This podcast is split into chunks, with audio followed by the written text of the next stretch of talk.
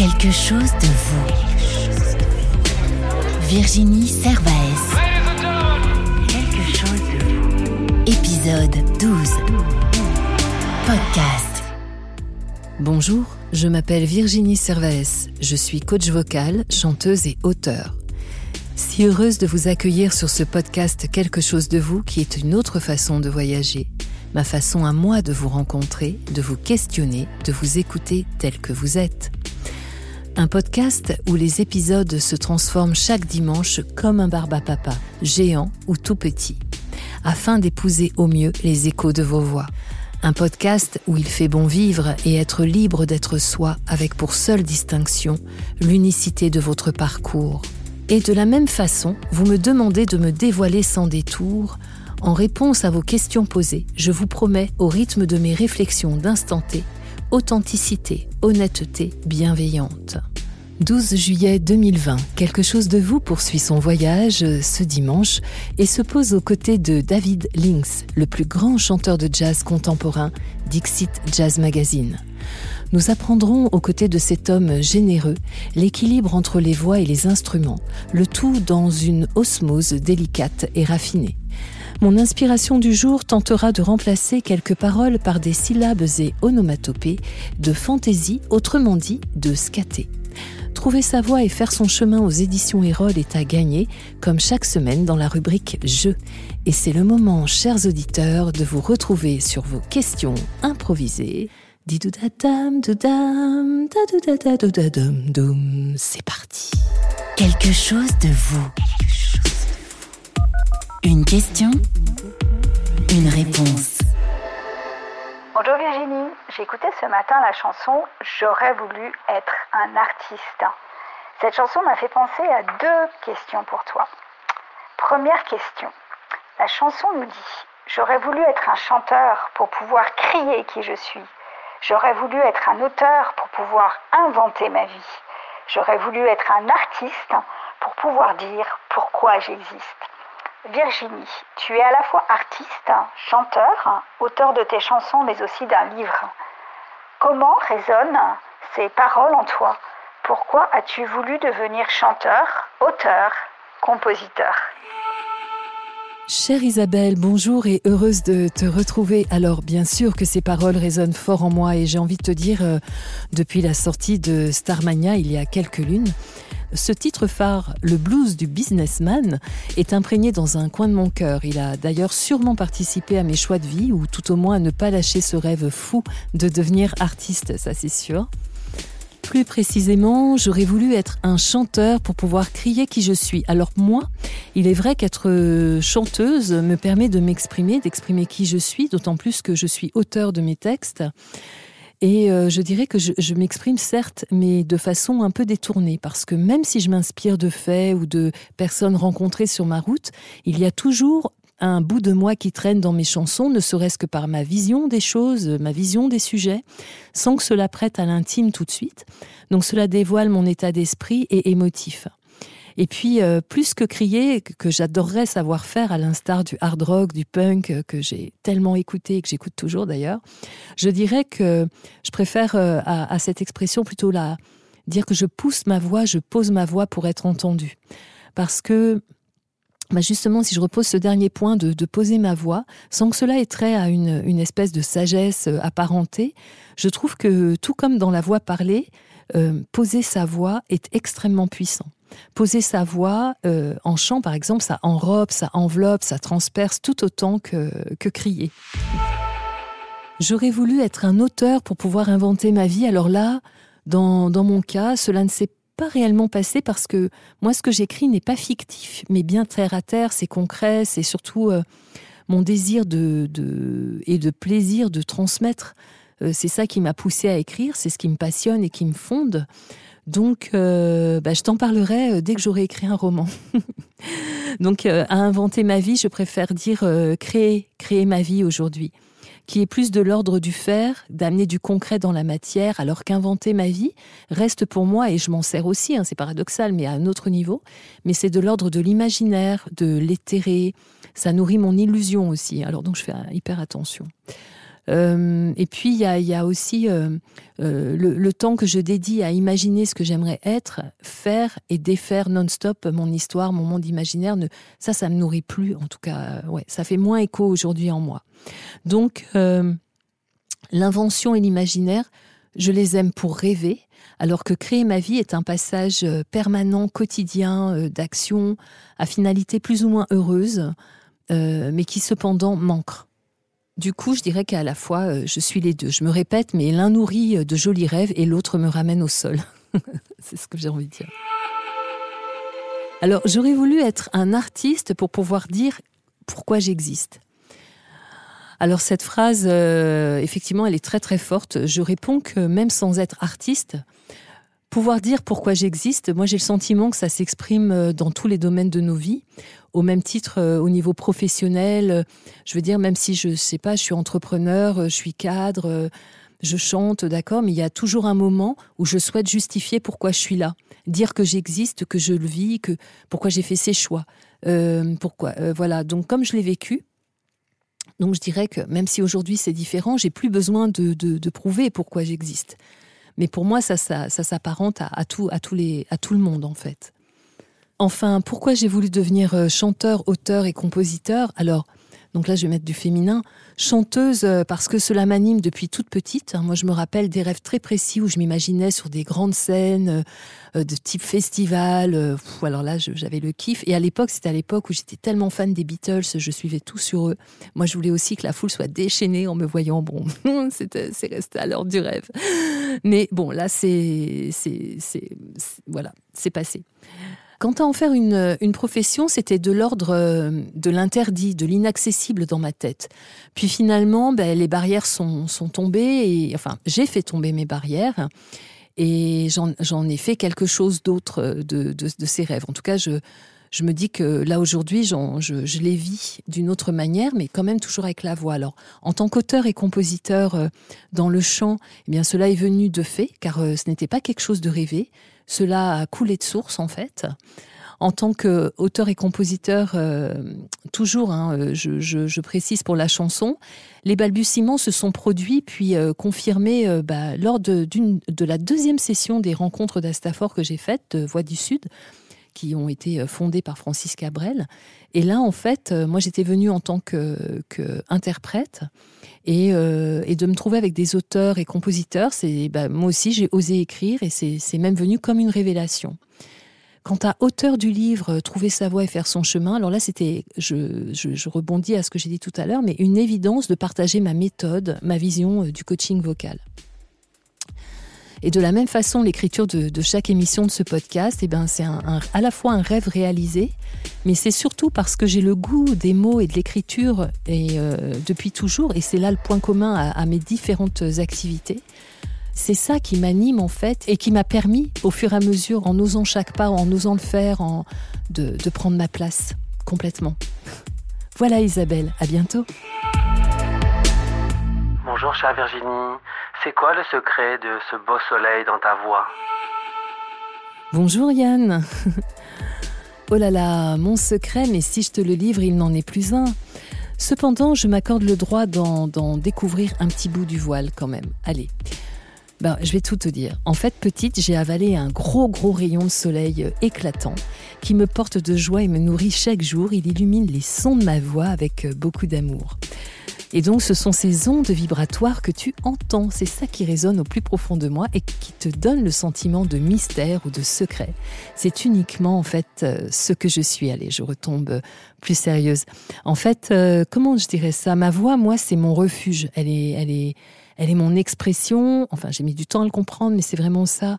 Elle est mes émotions, elle est mes défaites, elle est mes victoires, elle est mes chagrins, elle est mes joies. Elle est mes tout et mes contraires. Euh, voilà, c'est tout ça qui, qui, a, qui, qui, je pense, a forgé. Enfin, c'est pas que je pense, c'est ce que je répète non-stop. Je dis que la voix, c'est nous. Et c'est ce qui a fait que euh, ça, ça, donne ce, grain, en fait, ce grain particulier, euh, un peu ensoleillé.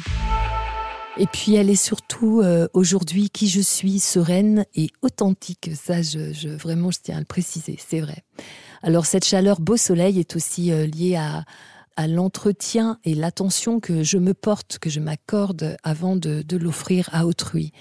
Donc, je, comme je l'ai dit encore, mais chaque voix est unique et, j'aime à le répéter. Donc, euh, vous l'aurez encore plein de fois, chers auditeurs. Et chaque voix possède en elle un, soleil. Parce que vous aussi, vous, l'avez le soleil. Toi aussi, tu l'as, Yann, qui met plus ou moins de temps à se lever. C'est ça. Donc patience, persévérance, cultiver chaque jour les petits bonheurs, euh, en tout cas moi, mes petits bonheurs quotidiens. Voilà le secret de ma voix. Ah là là, quelle joie, quelle joie et quelle jolie partition vous m'offrez, chers auditeurs. Merci, merci de déposer vos voix. Toutes les nouvelles seront bienvenues et pour vous permettre de gagner mon livre Trouver sa voie et faire son chemin, n'hésitez pas, osez vos questions. Comment procéder? Eh bien, c'est juste après. Quelque chose de vous. Le jeu. Donc, chers auditeurs, vous vous rappelez le principe, vous m'envoyez une question à l'adresse mail suivante quelque chose de vous gmail.com, quelque chose de vous gmail.com. Vous me posez votre question et si elle est retenue, vous pouvez gagner mon livre en retour, le livre Trouver sa voie et faire son chemin aux éditions Erol. Hâte de vous lire. Quelque chose de vous qui êtes-vous? L'invité. Bruxellois de culture, parisien d'adoption, formé au contact de grands musiciens américains, David Links est chanteur, compositeur contemporain, parolier, réalisateur, producteur et multi-instrumentiste. Quelques lignes sur son fabuleux parcours? Eh bien, en 86, il se fait remarquer en Europe et aux États-Unis avec son James Baldwin Project, A Lover's Question avec en co-leader Pierre Van Dormael, Deborah Brown et Steve Coleman. Donc, James Baldwin récitant ses poèmes et entouré de la crème des musiciens de jazz européens et américains. Waouh! 92, David forme un duo avec le pianiste et compositeur Diedrich Wissels. Depuis, ils tournent régulièrement en duo ou en quartet et ont enregistré sept albums récompensés à de nombreuses reprises l'accueil de la presse et du public est unanime. Le projet Links Whistles est également à la base de multiples rencontres comme Earthland avec Paolo Fresu et One Heart, Three Voices avec Faye Klaassen et Maria Piadovito. Signé en 2000, David Links compose L'instant d'après, réalisé à New York par Craig Street. Un étonnant album de chansons françaises accueilli chaleureusement là aussi par la presse et le public. Le quartet David Links Diedrich Wissels en 2003 sort l'album This Time. Sélectionné par les talents jazz Adami 2004, le quartet s'est produit à Jazz à Vienne, au Nice Jazz Festival, au Festival international de jazz de Montréal et à Jazz à la Villette. Parallèlement, David donne régulièrement des masterclass à l'occasion de ses concerts et enseigne au Conservatoire royal de Bruxelles en Belgique. Encore un petit peu plus Eh bien, David a composé en 85 plusieurs musiques pour quatre spectacles de danse de la chorégraphe Michel Noiret et également pour Jean-Christian Chalon. Il est également producteur et réalisateur des albums du chanteur et écrivain cubain Eric de Armas et du chanteur brésilien Ricardo Tepperman. Il a également produit Begin de Begin de Victor Laszlo. En 2005, David a présenté un documentaire sur le jazz en Belgique, Jazz in Little Belgium, qui a été produit en France. 2005 également, mais en juillet cette fois-ci, il a chanté l'hymne national lors de la fête du roi et des 175 ans de la Belgique, ainsi que pour la fête et fin des festivités. Plusieurs de ses compositions figurent dans le premier European Real Book chez Sheer Music USA. Et puis le CD Changing Faces sort avec le Bruxelles Jazz Orchestra et ses invités, dont Nathalie Dessay, Maria Joao, Ivan Lins, Minino Garret et Manu Kodja. Création à Bruxelles et Porto été 2007 de Follow the Soundlines avec Maria Joao, Mario Lagina, Diedrich Wissels, Christophe Valem, Elge Norbakken et l'orchestre symphonique sous la direction de Dirk Brosset. Quelques musiques de films. Alors, David Links a composé la musique du film avec Diedrich Wissels, portugais angolais, Au et Roi, de Zézé Gamboa, qui a reçu le prix du meilleur film étranger au Sundance Film Festival de Robert Redford. David a également écrit et produit quatre chansons pour Anna Shigula dans le film A Stranger de Peter Vudich et écrit la musique pour le documentaire Migdal de Miel van Hogenbent. Musique pour le film également de Zézé Gamboa en 2012 au Grande Kilapi. Alors quelques récompenses. Depuis les années 80, David Links a reçu de nombreuses récompenses. Alors quelques-unes comme ça, prises au hasard. La médaille du gouvernement, le prix de la Sabam et prix du public lors du Baccarat Cup, le prix de la presse internationale lors du Knokke Cup, meilleur vocaliste jazz par référendum de la radio belge, également sept fois choc du mois Jazzman, quatre fois choc de l'année Jazzman, deux fois disque des mois Jazz Magazine, plusieurs diapasons dont celui de la découverte, deux nominations pour les Victoires de la musique 98 et 2002, nomination euh, pour le meilleur site internet aux Victoires de la musique en 2002, nomination aux Victoires de la musique en 2010, plusieurs nominations aux Django's d'or aux côtés de Cassandra Wilson, Shirley Horn, Diane Reeves et Obey Lincoln. Time est primé meilleur disque par l'ensemble des radios nationales en Suisse en 2003. Voilà, il reçoit d'énormes prix et vraiment, je fais juste une petite parenthèse pour vous dire mille bravo David. Quant à sa discographie, chers auditeurs, je vous laisse la découvrir. Elle se trouvera sur le site. Ne vous inquiétez pas, c'est sublime et grandiose une fois de plus. J'ajoute que David Links est un rebelle au grand cœur qui a su et sait toujours être libre dans un environnement codé. Il sait naviguer avec passion entre différents univers d'artistes et musiciens tout en créant et imposant en douceur qui il est. Il a encore beaucoup à nous dire, à nous apprendre, à nous transmettre, à témoigner de ses secrets pour que l'on continue de croire en nous et en nos rêves. Il est persévérant, patient, rêveur, altruiste, généreux, humble, passionné. Il est maintenant l'heure de le retrouver et de le rencontrer. Cher David Links, merci d'être là. Bonjour. Bonjour Virginie. En ce début d'été, que nous dit votre voix de vous, David? Qu'a-t-elle envie d'exprimer dans l'instant? Votre météo, en quelque sorte C'est un peu contradictoire parce qu'on vit une époque assez assez contradictoire avec tout ce qui nous arrive. Et en même temps, je crois que c'est un signe. Donc, euh, signe ou pas, et je me, je me relie avec, avec euh, ce qu'il ce qui a à l'intérieur de moi. Et en même temps, je vais même avoir un peu à l'épreuve. Voilà. Je vais même avoir un peu à l'épreuve. Euh, comment est-ce qu'elle peut réagir à ça, à ça, à ça. Voilà.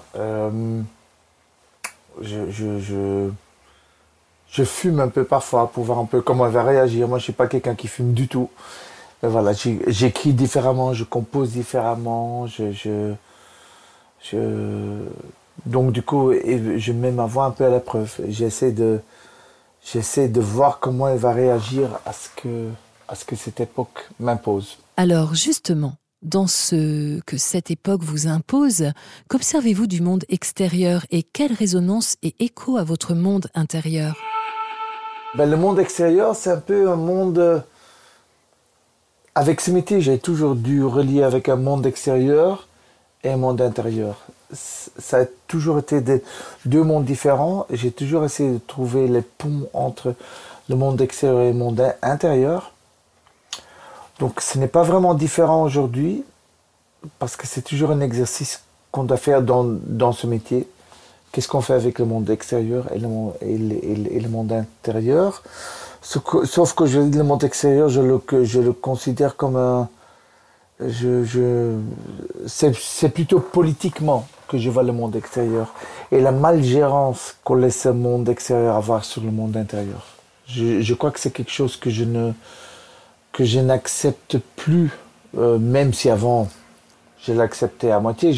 J'essaie de j'essaie toujours de voir le, le rapport que moi j'ai avec, avec ce monde.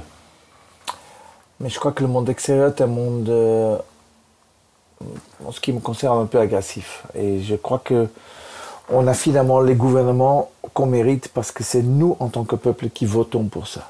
Donc je crois que c'est à nous de refaire le point, de faire le point, de refaire le point et de voir qui on est euh, dans tout ça.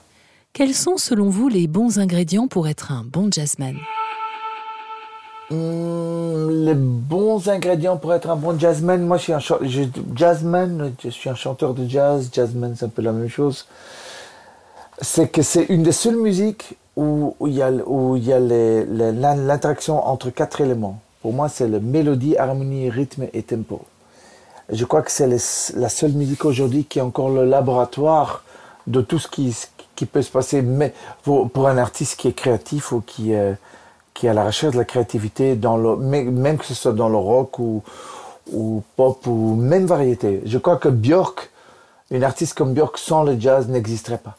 Elle, elle sort directement du laboratoire du jazz.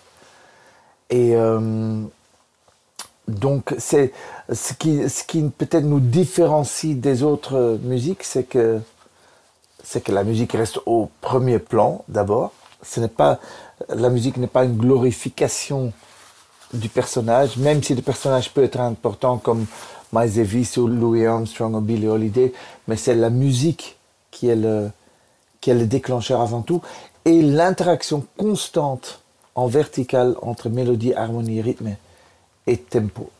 Merci David. Euh, En tout cas, c'est une belle harmonie d'ensemble que vous nous décrivez et qui donne goût à la transversalité, à l'écoute et la fusion de tout dans ce domaine du jazz en particulier.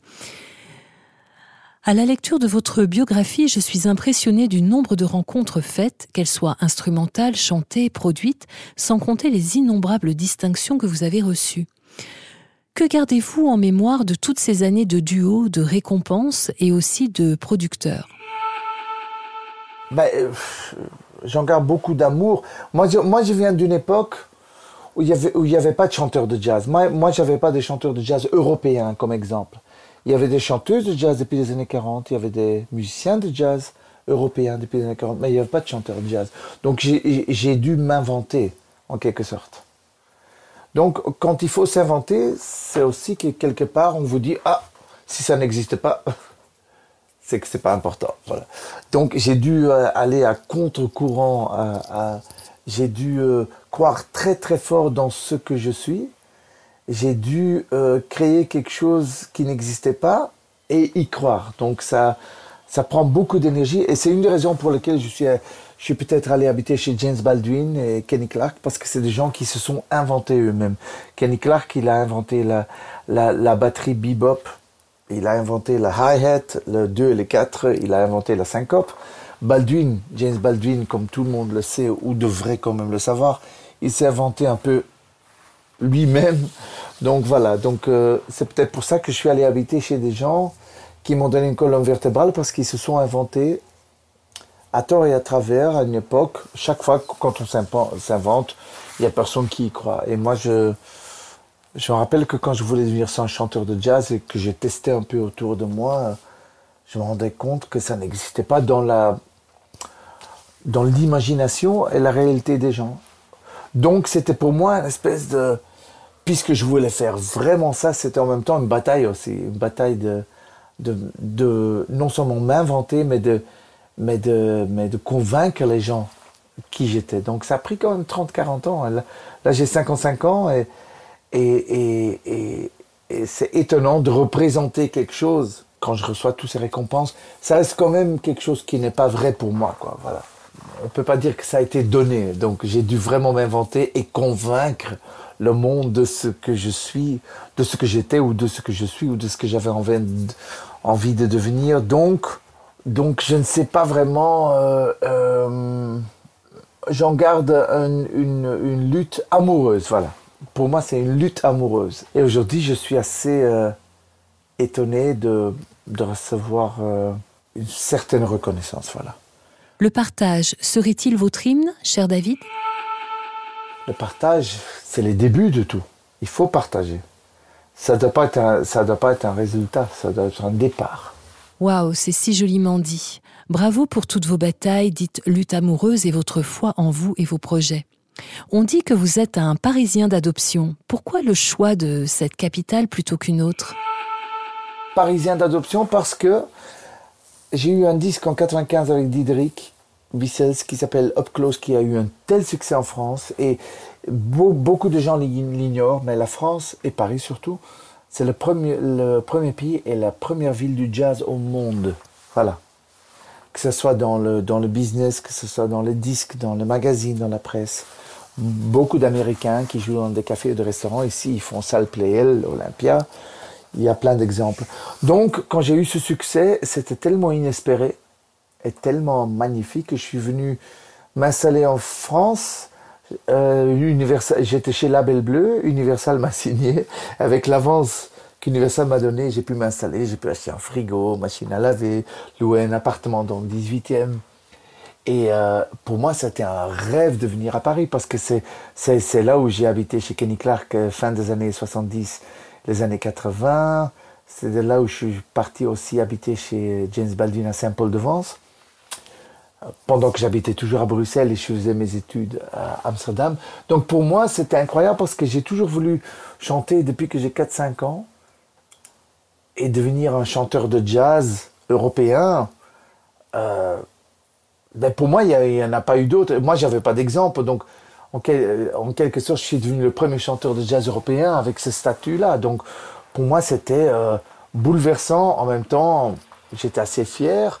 En même temps, ce disque, le succès de ce disque Up Close chez Label Bleu, euh, distribué par Harmonia Mundi, c'était quelque chose d'incroyable parce que parce que soudain, je chantais dans, dans tous les grands festivals. Waouh, vous avez eu d'incroyables et sacrés colocataires, hein, je, vous, je vous envie.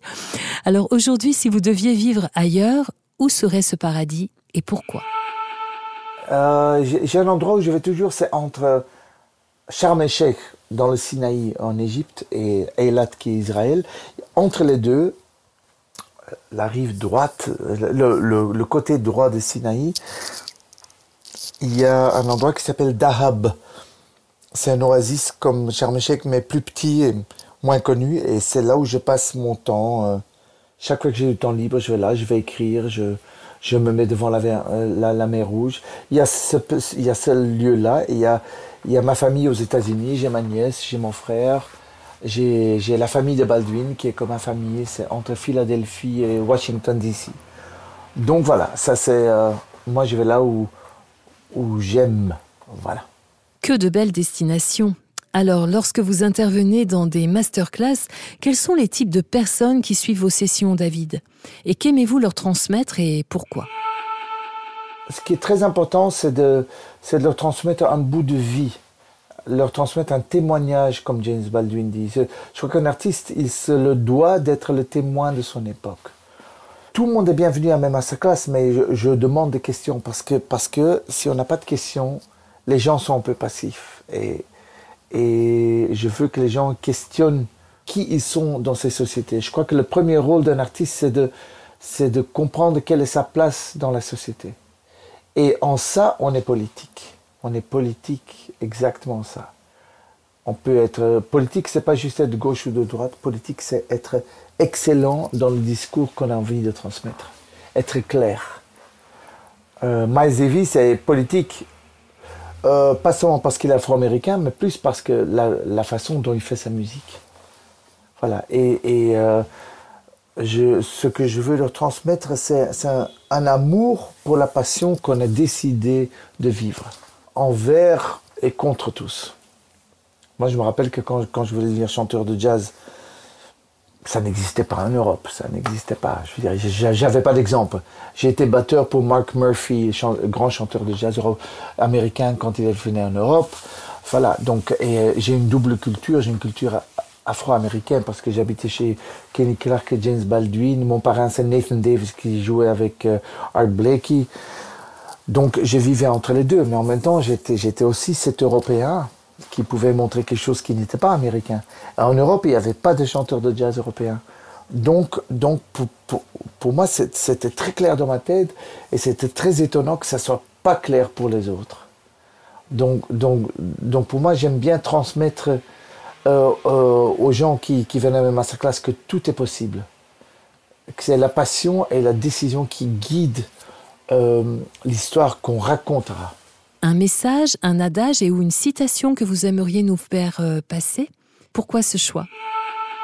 C'est de Maya Angelou. Maya Angelou, c'est une grande poète américaine qui était une des grandes amies de James Baldwin, que je l'ai connue chez Baldwin. Je l'ai aussi vu à plusieurs enterrements plus, plus tard la famille. C'est que j'aime beaucoup ce qu'elle disait, c'est quand quelqu'un se montre tel qu'il est, crois-le. On passe beaucoup de temps à, à se culpabiliser. Ah, c'est sûrement moi le problème. Je sens ça avec une personne que j'ai rencontrée.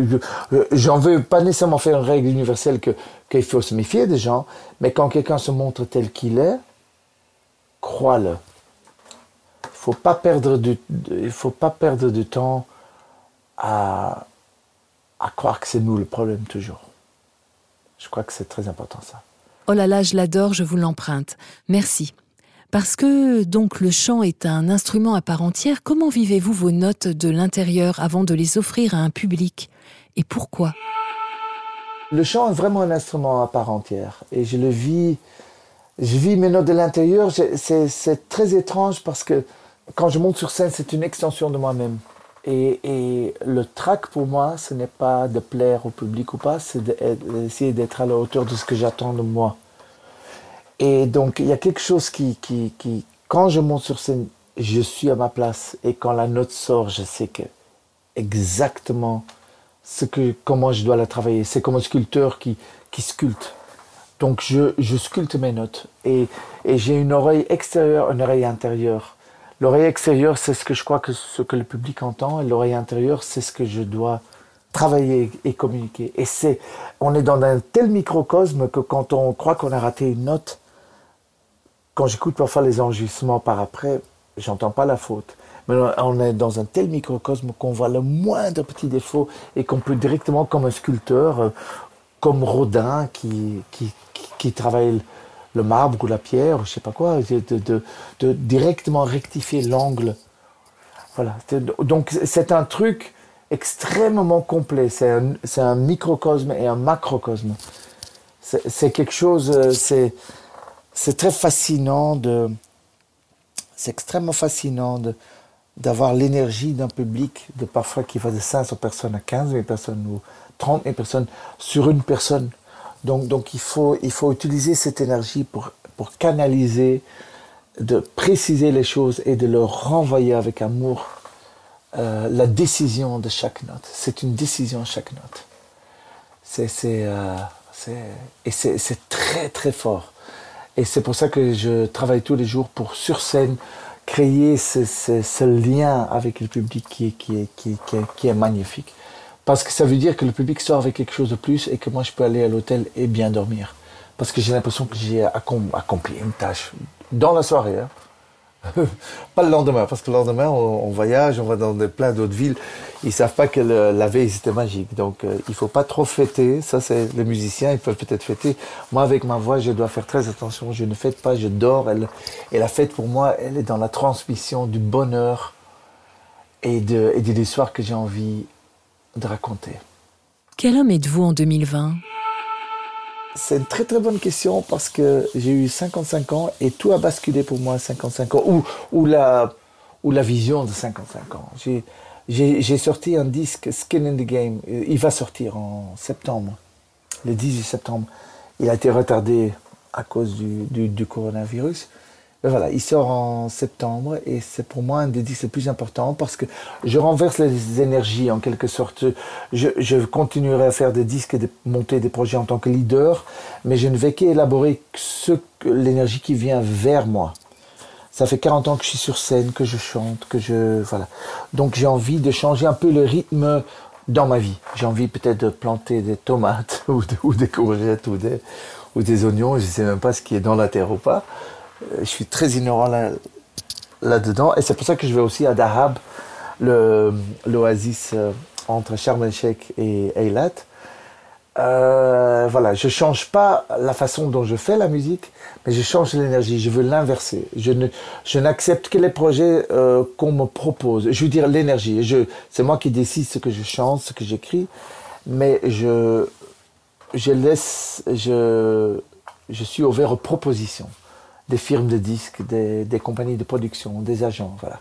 Donc, j'ai 55 ans, j'ai eu 55 ans cette année, et pour moi, c'est là où l'énergie euh, se renverse un peu. J'ai envie de de changer le rythme et de, et de, et de m'amuser à contempler ce nouveau rythme. Que votre vœu soit exaucé. Qu'est-ce qui vous inspire dans la vie, David? C'est l'amour dans tous les sens, dans, dans, dans tout ce qu'elle comprend, dans tout, ce qu'elle, dans tout ce que ça implique, dans tout ce que ça veut dire. Pas juste l'amour euh, avec une personne, juste l'amour, euh, atteindre le, bah, l'amour dans, dans tout son sens. Je me rappelle que quand j'habitais chez Baldwin, sa mère était toujours vivante. Et à chaque fête des mères à Manhattan, elle était assise dans, son, dans, dans sa chaise. Et euh, tous les nièces, les neveux, les, les, les enfants, les petits-enfants, les arrière-petits-enfants. Voilà. Et moi, j'étais très fier de faire partie de, de ça. Elle faisait un speech qui durait parfois 3-4 heures sur l'amour, sur l'importance d'aimer l'autre, sur l'importance d'abord d'aimer soi-même. On ne peut pas aimer quelqu'un d'autre ou quelque chose d'autre si on n'aime pas soi-même. Et c'est ça qui m'inspire, c'est comment aborder l'amour dans, sa totalité et dans sa complexité. Et c'est une tâche tous les jours qui recommence dès qu'on se lève. Parce que j'ai l'impression toujours de, travailler euh, la conception de l'amour, cette approche d'amour et de rater à, à 4 heures de l'après-midi et puis recommencer le lendemain. Cher David, j'aimerais que nous prenions le temps de parler quelques instants de votre père. Au-delà de son rôle paternel, qu'avez-vous appris à ses côtés, musicalement et autres? Mon père. Mon père, c'est un grand, grand monsieur. C'est quelqu'un qui vient d'une famille très pauvre de 9-10 ans. On allait travailler à l'usine à, ouais, à 10, 11 ans. Mon père était un surdoué qui jouait la trompette on s'est rendu compte, la, famille s'est rendu compte que le dimanche, dans le café du coin, on le mettait sur, un, sur une table avec sa trompette. Il était tout petit et il jouait tellement bien que, dans la casquette où les gens mettaient de l'argent, il gagnait beaucoup plus d'argent que son père pendant toute une semaine à, l'usine. Donc c'était une enfance très dure. C'est des gens qui travaillaient la terre, qui travaillaient, qui travaillaient à l'usine. Et euh, son frère et tous ses sœurs se sont se sont battus pour que lui puisse étudier et pas aller à l'usine à 10-11 ans. Donc il, est, il, était un jeune prodige de la trompette. Il, a, il, est, il est devenu à 15 ans le premier trompettiste de l'Orchestre national de, de, de, la Belgique, à Bruxelles. Il a eu une bourse pour, pour étudier à Paris. Il est allé étudier à Paris. Euh, il est revenu en Belgique. Il, a, il, a, il est devenu producteur à la radio et télévision belge. Il a, il a fondé un des plus grands festivals de Belgique de jazz, ce qui s'appelle Jazz Midlane. Et puisqu'il était tellement pauvre, euh, quand ça a été fondé en 69, 1969, moi j'avais 4 ans, il voulait pas qu'on rate, que mon frère ni ma soeur rate quelque chose, parce qu'il venait d'une famille tellement pauvre. Il nous a amenés à tous les concerts. Parfois on rentrait à 3-4 heures du matin, il fallait aller à l'école. C'était physiquement pas pas très facile, mais j'ai tellement. J'ai mon socle, ma colonne vertébrale, toute mon inspiration vient de tout ce que mon père m'a donné. C'était, c'était simplement incroyable. Un grand compositeur, il a joué avec Brel, c'est lui qui a amené Miles Davis pour la première fois en Belgique. C'est, fou parce que moi j'ai rencontré Miles Davis chez Baldwin en 85 ou 86 à Saint-Paul-de-Vence et puis après à New York dans le club Michaels où le manager le manager, c'était le frère de Baldwin, David Baldwin, chez qui j'habitais, à la 97e rue. Je lui ai jamais parlé de mon père parce que je ne savais même pas si, ce serait euh, rappelé de ça. Voilà, mon, mon père a amené Miles Davis en Belgique pour la première fois en 58, je crois. Et voilà. Et moi, je l'ai rencontré chez, chez, chez Baldwin. C'était un grand, grand, grand, grand monsieur, mon père. Et il m'a donné des choses dont je ne parle pas assez en fait. Donc je vous remercie pour cette question. Merci David de votre touchante confidence et de ce beau témoignage. Quel sera votre prochain scat de vie de ceux qui vous font vous sentir accompli? Quel sera votre petit pas d'après? Il y a plusieurs maisons d'édition françaises qui ont, qui ont demandé d'écrire ma vie, d'écrire un livre sur ma vie et j'ai toujours été assez réticent parce que le grand public, donc le grand public, il ne sait pas qui est David Links. Donc Mais tous ces gens que j'ai connus, de, James Baldwin, euh, Betty Carter, Ella Fitzgerald, Miles Davis, Carmen McRae, Max Roach, euh, Abraham Lincoln, Shirley Horn. euh, j'ai joué avec Mark Murphy, Harry Sweet Edison, plein, plein, plein, plein, plein de gens. Donc, le skate de ma vie, c'est de raconter cette histoire et surtout aussi euh, cette, euh, éducation que j'ai eue au sein d'une euh, d'une communauté afro-américaine, qui est quelque chose de très rare pour quelqu'un de blanc. Donc, j'ai jamais essayé ou voulu ou essayer ou vouloir essayer d'être noir. Ça n'a aucun sens. La vie est trop courte pour ça. Baldwin m'a bien mis sur les rails, James Baldwin. Il m'a toujours dit, je m'en fous que tu sois blanc ou noir, mais surtout chante bien. Si tu chantes, chante bien. Donc ce livre, c'est quelque chose que je me tâte. Je me tâte de faire ce livre. Ça fait des années, mais là, je crois que je suis presque prêt à le faire. C'est très étrange parce que le petit pas d'après tout ça, j'ai revu toute ma technique vocale à mes 40 ans. Parce que je jouais à la batterie quand j'avais 19-20 ans avec Deborah Brown, qui a le, même anniversaire que moi, le 22 mars, qui a 15 ans de plus que moi. Elle vit toujours, elle, jou- elle chante sur mon disque avec James Baldwin aussi. Et elle m'a dit qu'à partir de 40 ans, la, voix périclite, ça commence à, à dégringoler, je sais pas. Donc quand j'ai eu 40 ans, je me suis dit, je n'accepte pas que ça puisse m'arri- m'arriver. Donc j'ai tout revu, tout revu, de fond en comble, la respiration, la pose, la voix et tout ça. Et j'ai l'impression d'être un meilleur. De, de, j'ai 55 ans maintenant, j'ai l'impression de d'apprendre à chanter. J'ai l'impression d'être un meilleur chanteur. Donc, donc pour moi, je suis encore dans cette, euh, dans cette fascination de devenir un bon chanteur. Voilà, ça c'est, ça c'est vocalement. Mais, mais dans la vie, il y a une espèce de calme que j'essaie, non, qui s'installe, non, que j'essaie d'accepter dans ma vie. Voilà. Il y a un calme qui s'impose et que j'ai peut-être pas vraiment nécessairement envie d'accepter, mais qui, qui s'impose dans ma vie et qui euh, c'est un autre rythme que je suis en train d'accepter, un rythme qui n'est pas nécessairement plus lent, c'est un, un rythme différent, un autre regard sur les choses, une autre façon d'écouter les choses ou d'entendre les choses, une autre façon de m'écouter avant de parler. De m'écouter avant de parler est ce qui me permet d'écouter les gens beaucoup mieux, d'être plus silencieux. Voilà, ça, c'est- ça c'est un peu le but, euh, voilà. Il est bientôt l'heure de nous quitter, mais avant, pourriez-vous nous poser un petit quelque chose de votre voix chantée? Je pense beaucoup à James Baldwin ces derniers temps parce qu'on parle beaucoup de lui et, et je me remémore l'époque où je vivais chez lui avec lui où j'ai fait un disque avec lui qui s'appelle A Lover's Question quand j'avais 19 ans, donc ça fait, ça fait maintenant, ça fait 36 ans, 36 ans, voilà. Donc voilà, j'ai créé un nouveau morceau juste pour faire un peu de musique là, pour vous donner un peu de, un peu de son et dédier ça à Baldwin et à, à à tout le monde, à tout le monde qui est conscient de ce monde.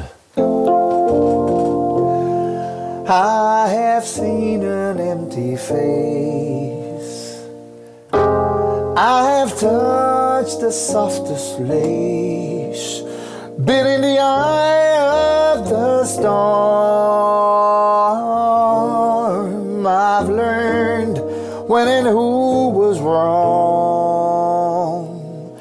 It took lifetimes to find you, but we're not over till we're through. You can hold it in a song, cause it ain't over till it's done. Je vais directement au pont là. It's been said there's not one way to go.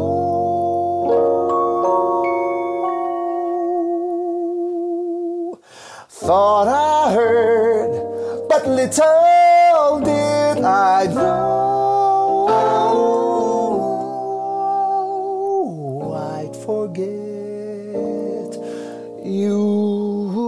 told me so.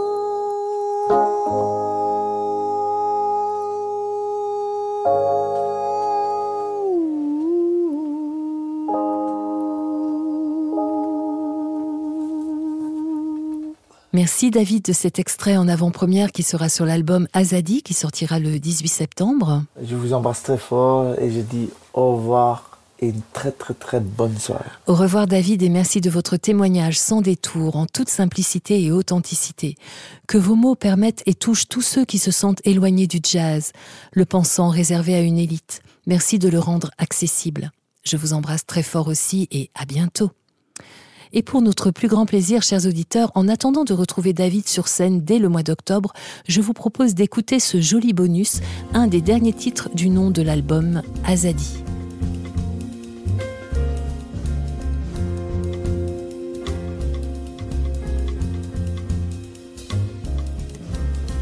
There's not one language old enough to speak about the fears that have made us weak.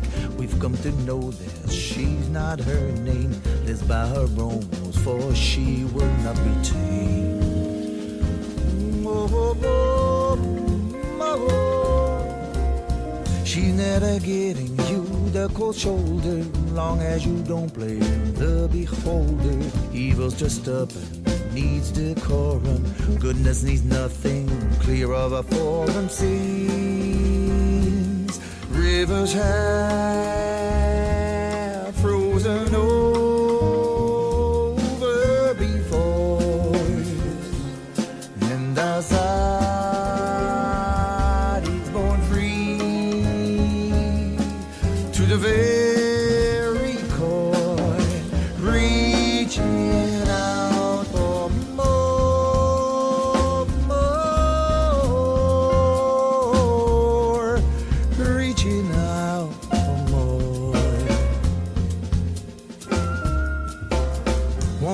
Want a steady diet of rejection, a lifetime far from introspection.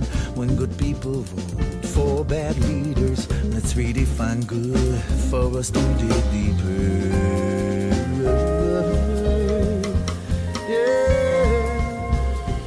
She's always just one heartbeat away from the downtrodden, from those who stray. She's a bone clincher, setting the tone. She knows what's at stake, sitting on your throne. Sings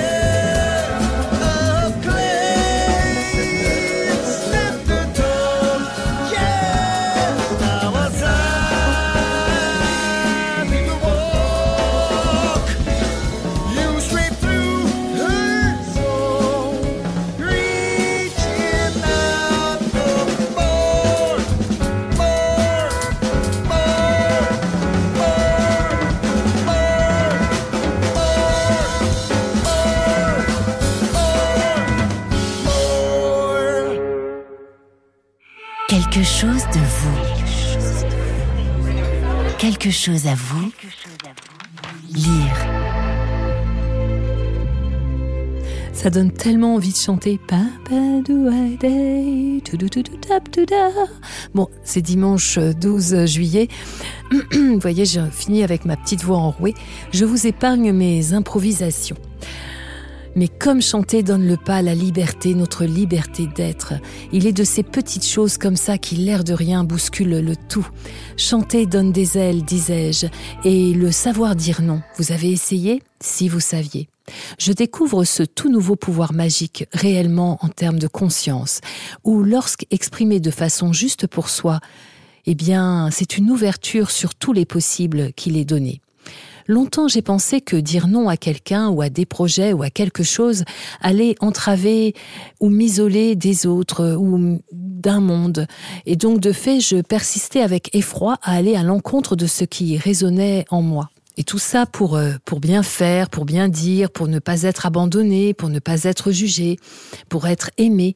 Sincèrement, première sur le podium, hein, je suis la championne de ce genre, pour véhiculer et agiter mon grand fantôme qui s'appelle la peur. Jusqu'au jour où timidement j'ai eu le courage de dire non à un mode de vie classique. Je comprenais difficilement alors que ce renoncement était annonciateur de grandes choses futures. Pourtant, tant de fois j'ai voulu faire marche arrière, tellement ce que j'avais à traverser était pas toujours simple, était douleur, était solitude, était questionnement permanent, parce que alors là aussi, deuxième médaille, pour me poser tout ce type de questions. Ah non, mais tu vois, t'aurais pas dû, tu vois, t'aurais pas dû, il faut que tu rentres dans le moule, c'est pas très bien là ce que tu choisis comme chemin, etc., etc. Vous savez, les dindons. Bref, je rentre pas dans les détails, nous y serions jusqu'à demain. En tout cas, je voulais vraiment souligner aujourd'hui la magie du nom. Parce que, du même ordre, de façon plus humble toutefois que celle de Cyrano de Bergerac, que je vous invite à les relire dans sa fameuse et si touchante tirade, où il dit non à tout ce qui ne lui ressemble pas, pour exprimer à la fin ce qui lui correspond totalement.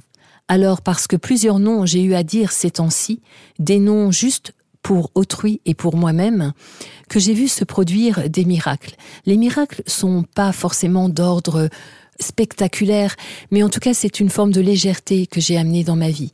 Ma vie s'en est trouvée désencombrée, elle trouve un véritable espace où elle peut se déployer, suivre les règles et valeurs de la différence, de l'honnêteté, de la bienveillance que je défends haut et fort aujourd'hui pour autrui et moi-même, à condition que j'intègre les noms pour équilibrer les nombreux, nombreux, nombreux oui que j'ai tant exprimés avant.